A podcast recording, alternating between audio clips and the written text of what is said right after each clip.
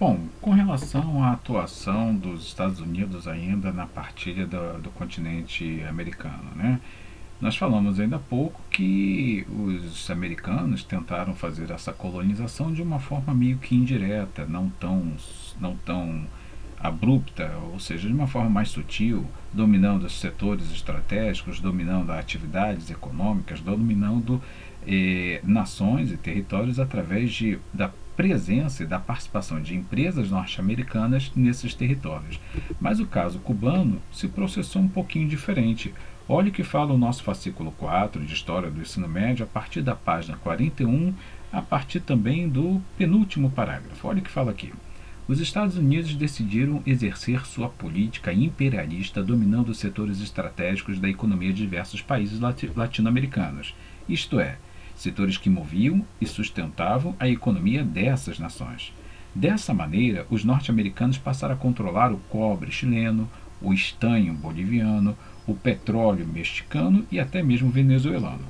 Um exemplo de imperialismo norte-americano e uma prova da atuação brutal da força econômica das nações imperiais eh, sobre a vida econômica dos países dominados foi Cuba.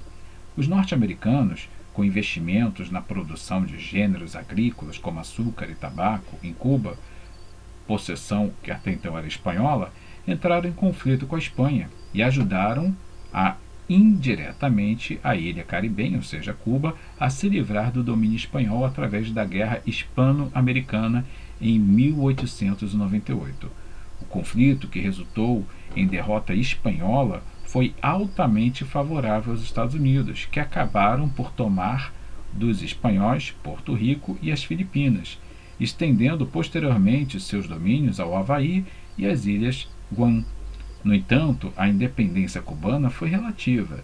Se conseguiram se livrar dos espanhóis, o mesmo não, não ocorreu em relação aos Estados Unidos.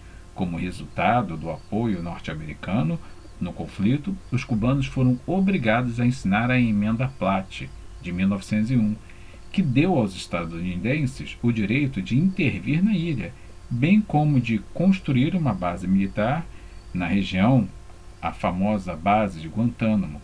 Dessa forma, eh, iniciava-se o que popularmente ficou conhecido a respeito do domínio americano na região de Cuba era o quintal dos Estados Unidos. Então vejam bem, gente, nós estamos vendo aí que os Estados Unidos, mais adiante, ele aumenta a sua cobiça pelo continente americano, especificamente na América Central e América do Sul, e parte para iniciativas mais radicais e até mesmo mais severas.